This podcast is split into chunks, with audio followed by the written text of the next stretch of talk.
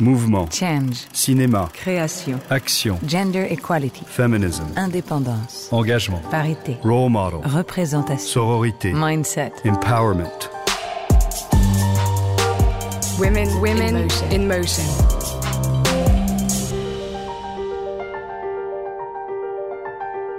Raconter l'intime des femmes en créant des personnages pétillants, complexes, qui s'épanouissent dans des comédies à la fois sensibles et brillantes, c'est le cinéma de mon invitée, l'actrice et réalisatrice Monia Chokri. Je suis Géraldine Saratia et vous écoutez Women in Motion, le podcast de Kering. Depuis 2015, Kering a en effet créé ce programme, Women in Motion, qui vise à mettre en lumière les femmes dans les arts et la culture. Si on la découvre tout d'abord en tant qu'actrice, souvenez-vous, c'était Les Amours imaginaires de Xavier Dolan en 2010. C'est aujourd'hui en tant que réalisatrice que cette Québécoise de 39 ans marque le cinéma de son temps. À son actif, trois films La femme de mon frère, Babysitter et aujourd'hui Simple comme Sylvain qu'elle vient de présenter au Festival de Cannes. Alors dans la lignée des précédents, Simple comme Sylvain interroge le féminin, l'amour, le désir, celui d'une femme de 40 ans, Sophia, en couple, prof de philo, qui tombe raide amoureuse de Sylvain, le charpentier qui fait des travaux dans son chalet. C'est à la fois léger, profond, extrêmement drôle et vif d'esprit, à l'image de sa créatrice, Monia Chokri.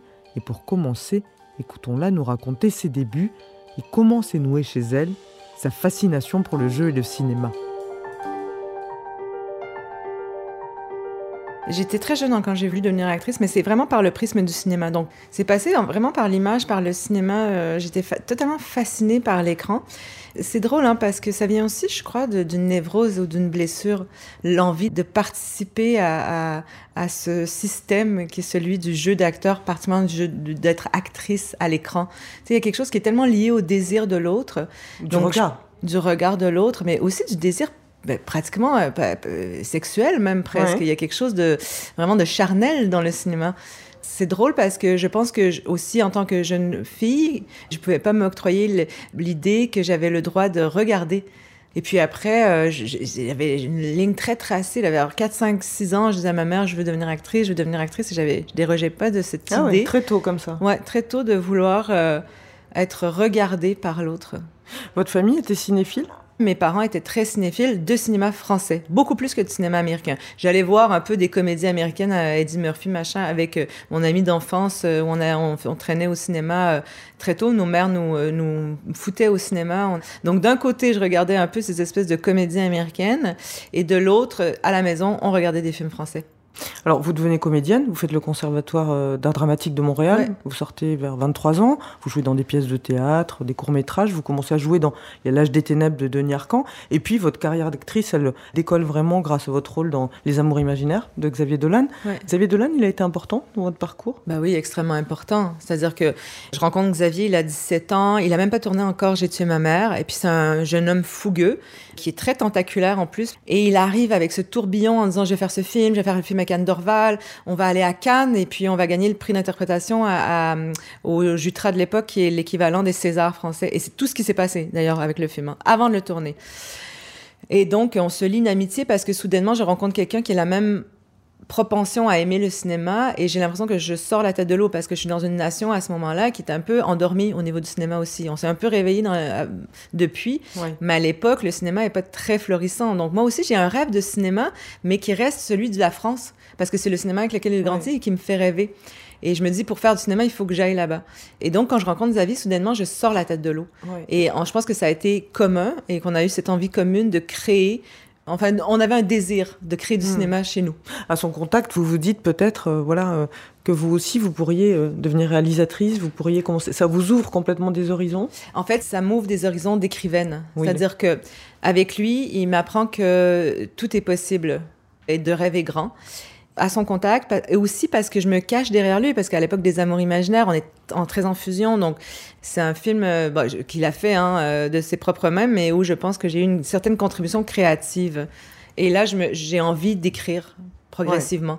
Alors, il y a une femme qui est importante, je crois, dans votre parcours aussi, c'est Nancy Grant, qui est une des productrices de Métafilm, qui est la- Ouais. la, la boîte de production qui produit les films de Xavier Dolan, qui a produit aussi plus récemment Falcon Lake de Charlotte Lebon, Ouais. par exemple, et qui savait, elle, que vous aviez des, des envies de réalisation, enfin, et qui Bah, vous, alors- vous aider à produire votre premier court-métrage. faut dire que Nancy, ce qui est assez bizarre et fantastique dans, notre rencontre, c'est qu'on se connaît depuis très très très longtemps. C'est-à-dire que j'ai 17 ans quand je rencontre Nancy parce que elle connaît mon frère. Après, on se perd complètement de vue et je la retrouve dans le milieu du cinéma. Par notamment, elle produisait Anémon que je connaissais à l'époque euh, assez bien. Puis à un moment donné, je dis à Anne, on est en 2012, et je dis à Anne, je suis en train d'écrire, euh, à Anémon, je suis en train d'écrire un scénario. Elle en parle à Nancy Grant, et Nancy Grant dit, moi, ça m'intéresse. Elle est comme ça, Nancy. Elle marche un peu avec des instincts, Ouais. des coups de cœur. Elle me dit, moi, ça m'intéresse, j'aimerais te suivre dans, dans ça. J'avais pas du tout l'ambition de le réaliser, comme je pensais que réaliser pour moi, c'était comme, euh, genre, euh, faire euh, de la chirurgie cardiaque ou euh, faire, euh, tu sais, euh, conduire une l'espace, F1. ouais. là. C'est-à-dire, pour moi, c'était impossible. J'avais pas, j'imaginais pas avoir cette capacité. Et, euh, et donc, je voulais le passer à un, un réalisateur. Mais plus je l'écrivais et plus je, voyais des images. Et plus je me disais, ah, j'ai quand même envie de- d'explorer, d'essayer. Peut-être que j'ai cette envie. Peut-être qu'en fait, mon envie de cinéma, depuis que j'ai 5 ans, c'est celui de raconter des histoires. Je me retrouve à mon anniversaire de 30 ans. Nancy Grant euh, sait pas trop quoi m'offrir. Elle sort du bureau, donc elle prend une carte d'affaires de Métafilm et elle écrit Bon pour un court métrage, toutes dépenses payées. Et elle m'offre ça et c'est le, je l'ai toujours d'ailleurs, ce- ce- cette carte d'affaires qui a quand même changé euh, mon parcours. Eh oui, et donc ça va devenir quelqu'un d'extraordinaire. C'est votre premier court métrage, l'histoire d'une trentenaire doctorante qui veut se reconstruire après un blackout. Ça a été facile ou difficile pour vous de devenir réalisatrice quand vous êtes arrivée sur le plateau quand euh, Et J'étais évidemment tétanisée.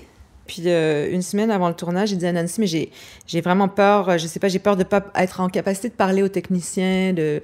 Je me souviens que José Deshaies, qui est ma chef opératrice euh, de l'époque, elle me demande dans quel format je veux faire mon film et je lui réponds quand même en format normal. C'est-à-dire qu'à ce moment-là, j'ai pas de notion. Hein? On est vraiment, Ouais, ouais, ouais. on est au zéro, au niveau zéro de. Et puis, je dis à Nancy, j'ai vraiment peur, je pense que je serais incapable de parler aux techniciens. Mais elle m'a dit, mais sais, tu es capable de parler aux acteurs. Elle m'a dit, il y a plein de réalisateurs qui sont incapables de parler aux acteurs. Donc, euh, chacun ses forces. Et je dis, ouais, c'est vrai, t'as raison. Donc, ça m'a donné euh, confiance.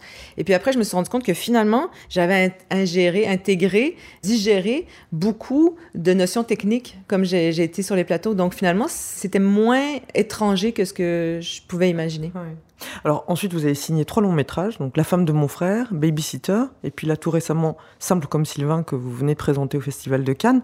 Alors ce qui m'intéresse un peu, c'est qu'on parle, à travers vos films, un peu du travail que vous avez entamé dans, sur les archétypes et les normes qui régissent, par exemple, les personnages féminins et aussi les logiques de pouvoir qui sous-tendent nos sociétés. Par exemple, je, commence avec La femme de mon frère, qui est votre, votre premier film. C'est le portrait d'une thésarde euh, qui a du, un peu du mal à grandir et à entrer dans sa vie d'adulte et qui est très perturbée par le fait que son frère, avec qui il a une relation assez fusionnelle et qu'elle adore, tombe amoureux. Et ce personnage féminin que vous avez, donc c'est Anne-Elisabeth Bossé qui l'interprète dans le film, c'est très intéressant parce que vous en avez fait une anti-héroïne, quelque part. Euh, J'ai pas forcément fait une anti-héroïne, mais j'ai surtout dépeint une, un portrait de, de jeune femme euh, que, que je voyais pas au- à l'écran. Exactement. Justement, ça m'a fasciné cette euh, certaines critiques qui parlaient de, du personnage un peu antipathique ou de. Puis je me suis dit, mais mon Dieu, mais les hommes, ils ont tellement, euh, on octroie aux hommes et à l'image des hommes tellement de, euh, de- de- ils ont droit à tellement d'erreurs, ils ont droit à être bourrus, à être désagréables, à être moches. Et moi, j'arrive avec un personnage que le, moteur de sa vie, c'est pas de, pas de plaire. Et voilà, mais c'est, ça m'a fasciné en fait parce que je me suis dit, mais mon Dieu, mais il y a tellement de chemin à faire parce que en fait, on n'a même pas le droit de présenter un personnage qui est, qui est pas tout à fait dans les standards de ce qu'on voudrait. Déconstruire ces stéréotypes-là, de présenter des nouveaux modèles, c'est quelque chose qui est très important. Oui, puis en même temps, c'est très inconscient. C'est pas une forme de militant. Si je faisais de la militant, j'écrirais des, des essais, essais, ou ouais, des thèses ou je serais en politique. Moi, je fais de l'art. Donc, ce que je veux surtout, c'est avoir de la liberté. Ce qui est important pour moi, c'est la liberté. Créer, c'est le dernier rempart de liberté qu'on a dans cette société. Et oui, l'acte de création, je pense que c'est un acte politique aussi. Au final, on se positionne dans notre créativité aussi, puis dans notre manière de présenter le monde, de notre orientation. euh, dans notre manière de poser la caméra, de d'écrire des, des répliques et tout. Parce que dans Babysitter, par exemple, je pense au personnage qui était interprété par Nadia Tereskevich, c'était, euh, comment dire, un personnage on dirait, de Bimbo, par exemple, que les gens pourraient appeler comme ça. Et c'est un personnage qui est très maltraité dans la vie, au cinéma, c'est-à-dire c'est le genre de fille qu'on n'écoute pas, c'est le genre de fille qui vaut que pour son physique. Et vous, vous avez complètement transformé ce personnage, puisqu'il a beaucoup de pouvoir dans le film. Et donc c'est une façon de redonner aussi du pouvoir à certaines représentations. Je suis heureuse d'avoir cette envie et de le faire, et j'ai l'impression que je participe, enfin, humblement, à, évidemment... Euh, un changement dans le regard euh, de, euh, sur la, de, la, société, le regard qu'on porte sur les femmes et sur... Euh, vous savez, c'est fascinant quand même quand on repense à, aux contes de fées où où il y a la femme qui est plus âgée, c'est toujours une sorcière, une belle-mère, quelqu'un qui est malveillant envers la jeune femme, la jeune femme naïve, la jeune femme qui se fait quand même embrasser dans son sommeil. Je veux dire, il y a tellement de de points, de, tellement euh, de mauvais goût dans ces représentations-là et tellement de violence faite aux femmes que évidemment que moi j'ai envie de dire et puis j'ai un peu la chance malgré moi d'avoir une grande gueule. Parfois ça m'a desservi parfois ça me sert. En tout cas j'ai pas peur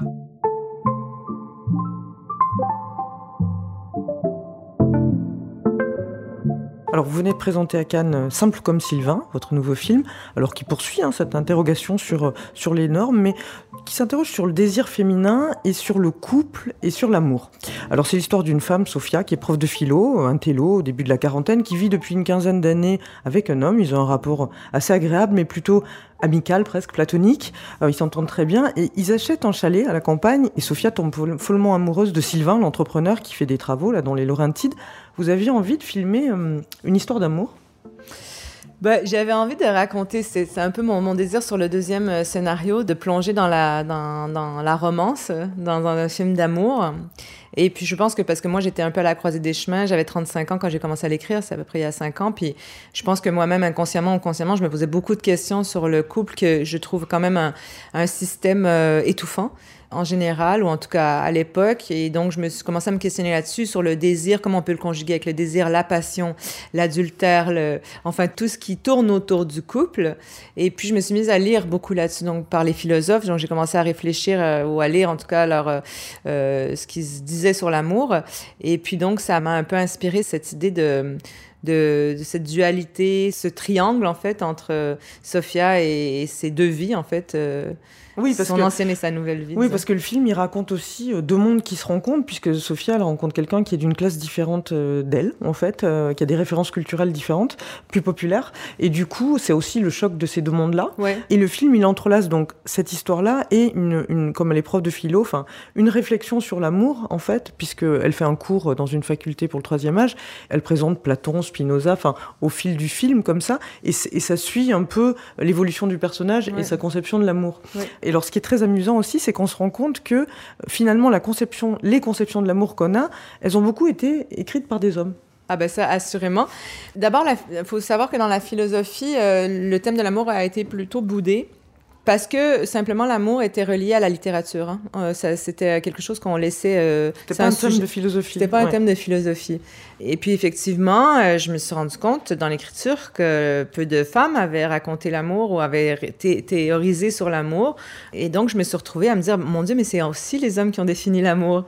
Et puis ce qui m'a interpellée, enfin, il y a quelque chose qui est arrivé un peu comme un accident dans le film, c'est Bell Hooks parce que je me suis mise à lire Bell Hooks qui a été traduite dernièrement euh, en français, euh, All About Love, à propos d'amour, et j'ai lu ce livre et ça, Bell Hooks qui n'est pas considérée comme une philosophe et pourtant euh, à propos d'amour. C'est une, universitaire américaine, théoricienne du black feminism qui est morte en 2021 en fait, qui a été très importante. Très importante, mais méconnue quand même, je trouve. Et donc, je lis ça pendant que je suis en train de faire le montage de Sam comme Sylvain et sa théorie sur l'amour me fascine et je me dis, j'ai envie de finir euh, avec sa parole parce qu'elle elle parle de quelque chose d'important, contrairement aux autres philosophes qui parlent toujours de subir. Elle, elle dit l'amour, aimer, c'est un verbe actif. On oublie que c'est un verbe actif et qu'on donc on a l'opportunité de choisir d'aimer ou pas. Et donc à partir du moment où ça semble assez simple comme concept, mais pourtant, et on dit, ben à partir du moment où on ne subit pas l'amour, on peut choisir aussi des comportements on peut se positionner sur notre désir, sur, euh, on peut affirmer. Ça, veut dire que vous pensez qu'on a un pouvoir sur alors les sentiments qu'on ressent et sur les- la manière d'aimer qu'on a? Oui, je pense qu'on peut dompter euh, l'amour comme on peut dompter euh, sa peur ou enfin toutes sortes de sentiments. On dompte tout dans la vie. C'est le propre de l'être humain, c'est d'être capable de se remettre en question et de et de changer sa perspective sur les choses. Et pourquoi pas celle de l'amour aussi. L'amour, de toute façon, l'amour a évolué à travers euh, le temps.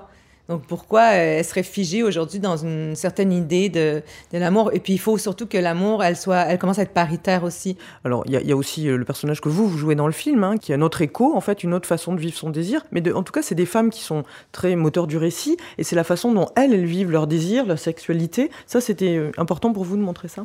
Tout ce qui est important pour moi, c'est aussi de raconter l'intime des femmes. J'essaie en tout cas d'être une, euh, une héritière de Jane Campion aussi là-dessus. C'est quand même une cinéaste que je trouve majeure, majeure et qui euh, ben, un peu comme toutes les cinéastes femmes. ah, je dirais qu'elle est quand même respectée, mais, mais quand même, euh, je pense qu'on ne réalise pas à quel point elle a travaillé fort le female gaze, bien avant les autres. Elle était très importante.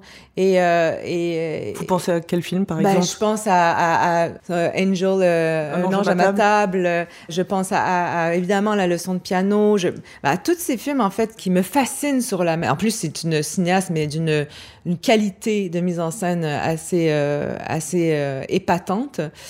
Effectivement, moi j'ai envie d'être l'héritière de ça aussi, de raconter encore. Ben, elle le fait d'ailleurs, elle le dit elle-même qu'elle raconte l'intime des femmes. Et puis l'intime, je pense qu'il est politique, comme disaient euh, les femmes du MLF, mais je le pense sincèrement. Et donc ça passe aussi par comment on, on raconte la sexualité, comment on la filme, comment on filme le désir. Et donc ça, ça a été vraiment des grandes questions à me poser sur Sam comme Sylvain, comme il y a je pense, cinq ou six scènes de sexualité dans le film. Il fallait que je les, fallait que je les triture, que j'en, je crée des nouvelles façons de filmer la Ouais, sexualité. Et ce qui est important aussi, je trouve, et ce qui donne aussi sa force au film, c'est que la relation qu'elle a avec Sylvain, et avec son autre euh, compagnon d'ailleurs, c'est c'est pas du tout des relations toxiques. Oui, ça c'était aussi important. Et d'ailleurs, j'étais vraiment dans le vertige. Quand j'étais en montage du film, j'avais une crainte euh, qui m'est apparue que le film ennuie.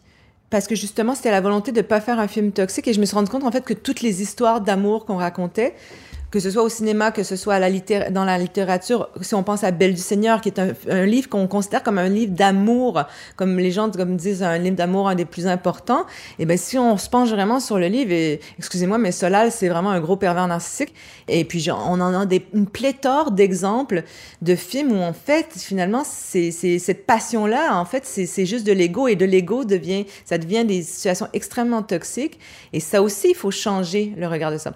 Donc, je me suis mise à me dire, j'ai la volonté et je veux, ne, je veux absolument pas rentrer parce que dramaturgiquement c'est intéressant la toxicité parce que c'est facile, ça fait des, éclats, ça fait des scènes d'engueulade, ça fait donc c'était c'était j'étais sur un fil rouge de jamais entrer dans la toxicité. C'était c'est pas ça le, le sujet du film et donc de montrer qu'il y a qu'on peut parler d'amour sainement aussi d'une certaine manière.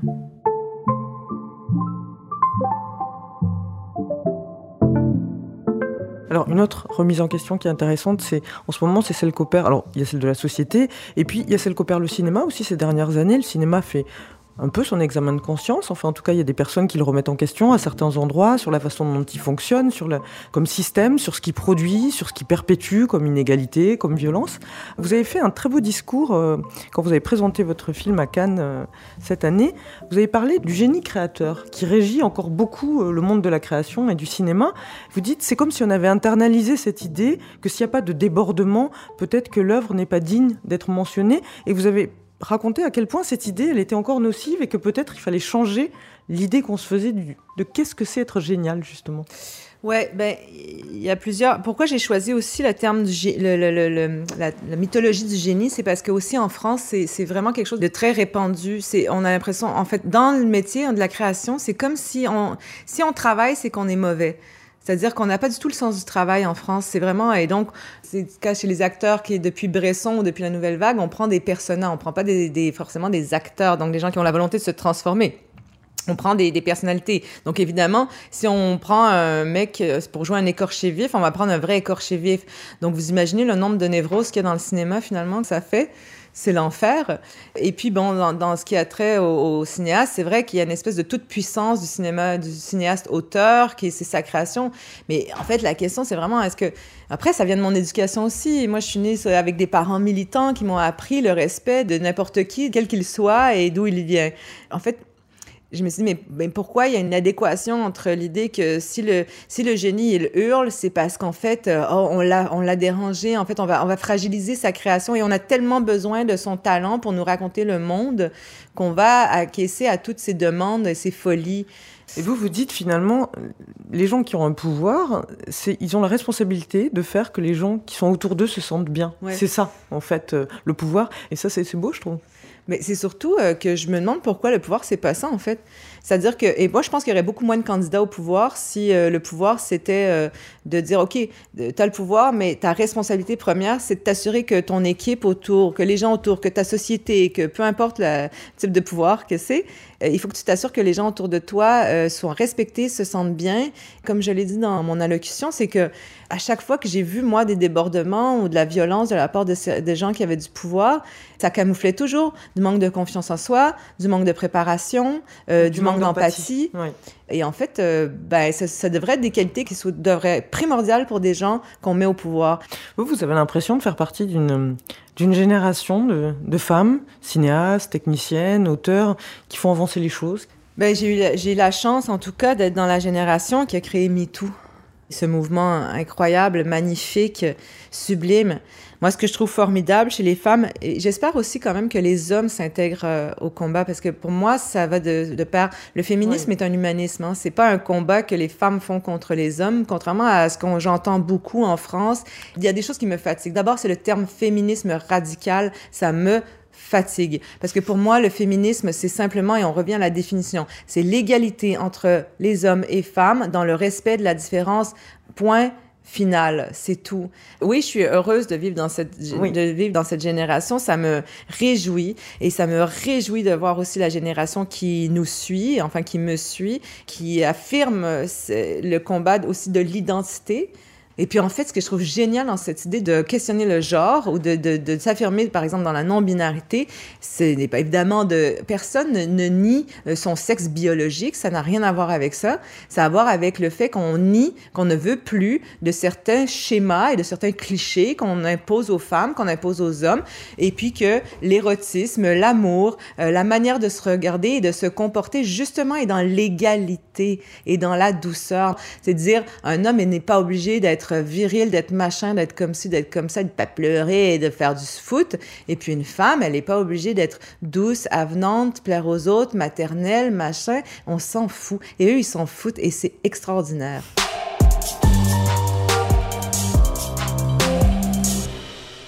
Quel conseil vous donneriez à une jeune fille, jeune femme, qui voudrait devenir réalisatrice de films? Le métier d'acteur, c'est un métier du mensonge, c'est un métier du désir, donc de, la séduction. Donc, ne pas montrer ce qu'on est exactement, ou en tout cas plaire à l'autre, se, se, plier à l'autre. Le métier de cinéaste, c'est un métier de la sincérité. C'est un métier de, de la honte. Il faut écrire dans la honte, c'est-à-dire ne pas avoir peur de se montrer, d'être impudique avec soi-même devant les autres, de se mettre à nu, de ne pas avoir de posture. Écrire, c'est réécrire. Donc, c'est être acharné aussi. C'est un travail de l'excellence aussi. Donc, il faut s'attendre à beaucoup travailler. Si on veut être excellent dans notre domaine, il faut travailler de manière acharnée. Puis jamais lâcher la bride. Jamais s'affirmer aussi. Parce qu'il y a beaucoup d'intervenants dans le cinéma. C'est un métier de, avec pas mal d'argent, donc il y a beaucoup de gens qui donnent leur avis. Et puis, c'est pas des gens créatifs qui donnent leur avis, c'est tous les gens qui ont, des, mmh. qui ont des intérêts monétaires, pécuniers. Mais on est les seuls à savoir fondamentalement ce qui est vraiment bon pour l'œuvre.